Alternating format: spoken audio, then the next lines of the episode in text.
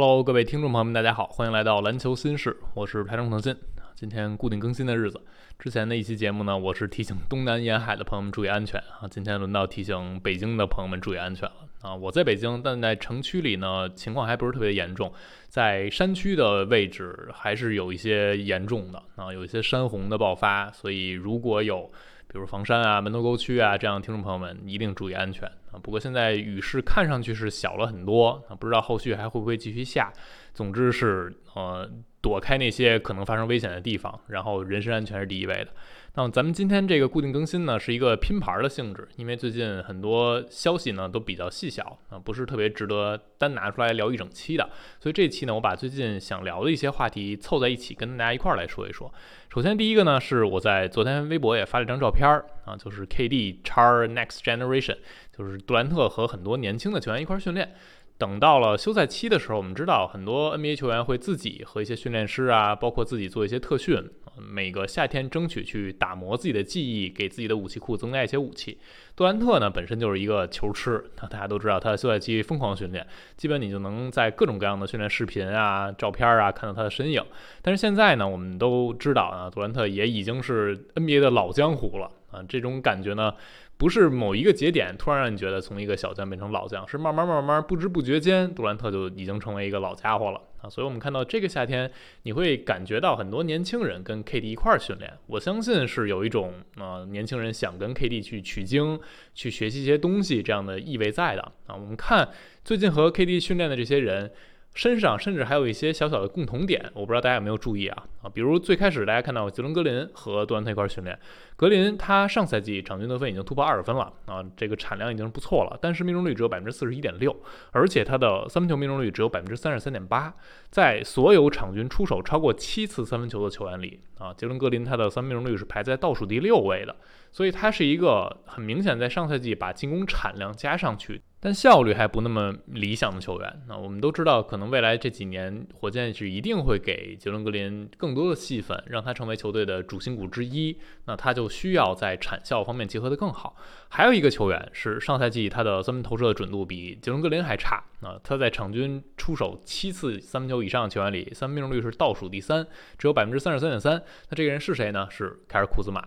他正好也和杜兰特一块训练了，他杰伦格林、杜兰特相当于是在一波一块练来着。所以他也是在和 KD 一块儿练习的球员里，那这是一个巧合吗？啊，我们接着往后看啊。杜兰特其实，在大家定义里，他肯定不会被定义成射手，大家会对他定义是得分手。他确实也有着 NBA 历史级别的投射能力啊，他的跳投可以远中近覆盖所有的区域啊，他不是那种大家印象中那种啊，我就只能生活在三分线，而是在各个位置都能够出手去得分的。所以你可以想象，就是这些球员找 KD 练，就是能够练远中近各个位置的。一些跳投的技巧，怎么去提升自己的跳投稳定性啊？除了我们刚才提到这两个人，还有人和 KD 一块合练，比如乔丹普尔啊。上赛季普尔场均要出手七点八次三分球，但是命中率呢只有百分之三十三点六，同样也是属于我们刚才介绍那个范围内啊，场均七加三分出手，然后这个命中率呢是倒数第五，类似于杰伦格林和库兹马啊。而且普尔也是，他被交易到奇才之后，你可以想象他在新赛季会承担。更重的得分任务，那他的进攻的权限会更高，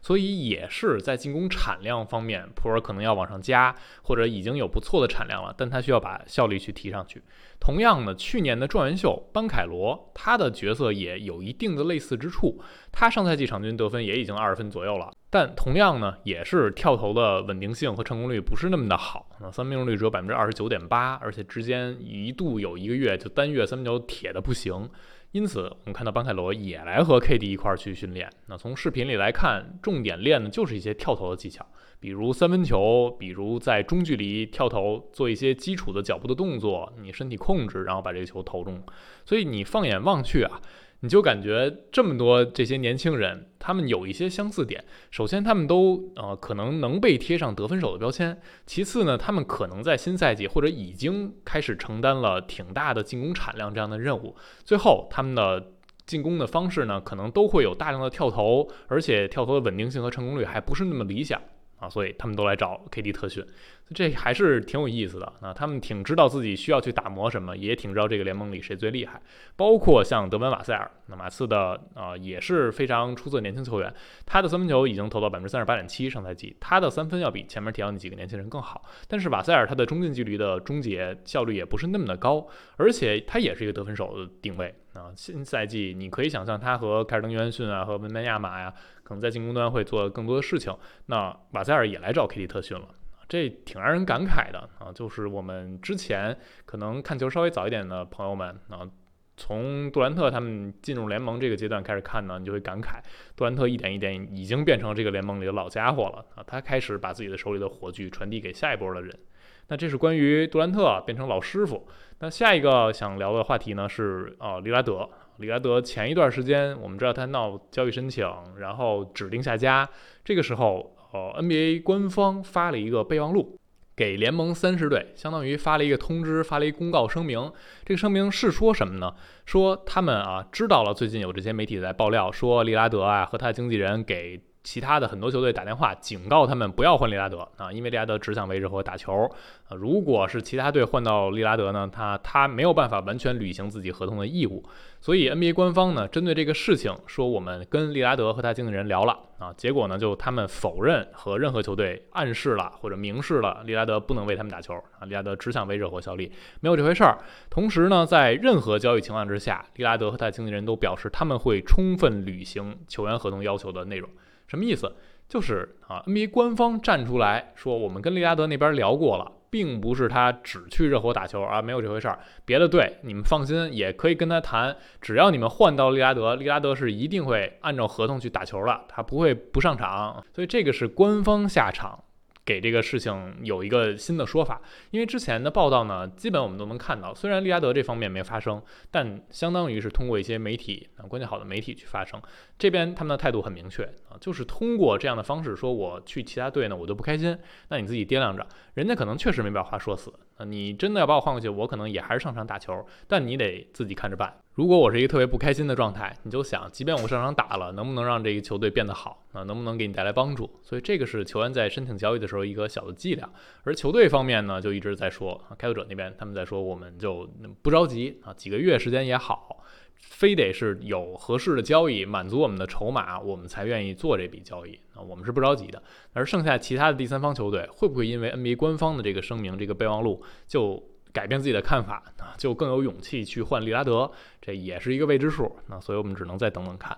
然后再下一个我想聊的呢，是关于乔尔杰维奇最近一个专访啊，是欧洲媒体那边对他进行了一个专访，是原文啊，是斯洛文尼亚语，所以是通过机器翻译的，但是大体的内容我们还是能看到的。给我的整体的一个感受呢，是乔尔杰维奇确实还挺有智慧的，在回答问题的时候呢，分寸是得当的，而且有表达自己的态度，同时也留下了一些给大家自己去判断的空间，并没有把话说死，并没有立那很多 flag。那其中几个点是我挺想跟大家去分享的啊，比如，呃，记者就问他，你执教过很多的球队，包括国家队，塞尔维亚、意大利啊、土耳其、希腊这种，那执教中国有什么不一样吗？乔治杰维奇先是把中国夸了一下，那他的意思就是中国是一个很庞大的国度，他们这个国家啊，篮球队这个基础啊，包括球迷的受众是很巨大的啊，所以他说中国是一个巨人，能执教这支球队呢，是我巨大的荣幸，同时也是很大的挑战啊，竞技层面的挑战。我知道中国男篮在国际赛场上缺乏很成功的履历。而这也是我来到这里给自己设定的一个目标。我正在实施我的体系，努力改变人们对比赛的看法，努力让他们更接近国际比赛的水准，能够和其他大洲的国家去对话。那乔治杰维奇在这里提到的很值得大家去思考的一点，或者也是之前我们说到过很多次的一点，就是他已经让中国男篮把眼光放到全世界。之前可能是受到一些规则上的影响，比如之前奥运门票这个事儿是亚洲球队窝里斗的行啊，你在亚洲的比赛里拿到第一名就可以脱颖而出了啊，但现在已经变成了在世界杯群雄割据，你要跟全世界的球队去对话，争取成为亚洲最好成绩的队，那这不代表你和亚洲球队交手，所以这个情况已经变了啊，之前人们可能还更多啊，中国男篮要瞄准亚洲的对手，但现在你必须放眼世界，而乔尔杰维奇就是。他的加入也是帮助中国队更好去看到世界是什么样的，去适应世界是什么样的。因为他本身从球员到之前的执教的生涯，都是在世界舞台上有过很成功的履历的。然后乔尔杰维奇就提到一点，他说我一直在观察中国这边的球员啊，无论是作为一名教练员的时候，还是之前作为球员的时候，中国的球员呢，一直他们的技巧是挺丰富的，但是往往身体对抗太差。比较瘦弱，经常在国际比赛上和其他对手一碰撞呢就吃亏了。这其实就是我们一直在说，为什么乔尔杰维奇他特别看重球员的高大化、运动能力化，就是因为他觉得，如果你的对抗达不到国际赛场的标准，那你再有技术，你施展不出来啊。你可能，我们大家就想象一下啊，你跟小学生打比赛。打篮球赛，你比如你是一高中生或者大学生，那你想怎么玩怎么玩，那你在人家头顶上干拔都行。但是如果你碰到的是成年人，对抗级别非常高，你可能平常那些动作根本都做不出来了啊！这也是为什么乔尔杰维奇他强调的一点是，你先要有身体对抗。再一个，乔帅提到一点呢，是他在整个的工作过程中啊，觉得姚明给自己提供了很大的帮助。他说姚明非常认真，非常专业，而且也负责任啊，提高国家队的成绩是他的一个愿望。因为现在女队已经成功了，那所以男队我们也要营造一个新的环境、新的氛围。而且当那个记者问乔尔杰维奇你怎么去适应在这一个跟之前执教的履历相比比较特别的一个环境中去执教，那怎么去适应这个新的环境？那乔尔杰维奇他的回答挺有意思的，他说：“适应，如果中国篮球一切都很完美，那他们就不会邀请我了啊。所以这甚至不是我去适应他们的问题，而是他们能在多大程度上去接受不同的篮球方式。”那换句话说，也就是在多大程度上去接受乔尔杰维奇，我觉得这个是能够告诉我们中国男篮为什么去请他来，就是希望乔尔杰维奇把他的那套经验能够植入到国家队。这就不仅仅是这一届世界杯的问题啊，也不仅仅是这一支国家队的问题，可能是真的可以把目光放得更长远一些。我觉得这是一个好事儿。我一直在也在提醒大家啊，之前离开尔规划之后，我也给大家去泼点冷水，降降温。就是尽力而为，朝着正确方向去发展就好啊。如果短期内达到了我们的一些要求，或者超出我们的预期，当然是好事儿。但如果没有能达到，如果遇到了一些挫折，我觉得大家还是要坚定的走下去。只要你这条路是正确的，就坚定的往下走。那不要在中间来回来去的变，来回来去的，因为短期内的一些小挫折就觉得呃要否定自我，呃要换一条路。那之前我们看到在足球方面已经有。发人深省的例子摆在那儿了啊，所以我们真的是要吸取教训，也要从成功的地方去汲取一些经验。总的看完这整个的采访，我个人啊是觉得乔尔杰维奇比我想象中的更呃智慧一些，更活泼一些。包括你看最近他和中国男篮一些训练的视频，他还是跟队员们一块儿啊，比如说一块儿中场去扔一个三分球啊，看上去还挺调皮的，气氛也还是非常融洽的。我对乔尔杰维奇真正。有印象是二零一九年完世界杯，因为当时在五棵松，我是看到了乔尔杰维奇在发布会上宣布自己不执教了。当时给我的印象啊，这是一个特别硬骨头，甚至有点固执、有点执拗这样的一个教练员啊，因为他说话的语气、那个风格，然后输了之后我就辞职那个态度，就让人觉得是那样的。但是现在我看到现在的采访，包括他的一些和球队中国男篮的磨合啊，一些沟通啊，你会觉得他不仅是很强硬的做派，同时他也有智慧，有知道怎么为人处事。那这显然是好事儿。那我觉得这可以帮助他和中国男篮和中国国家队更好的融入啊，更好的磨合，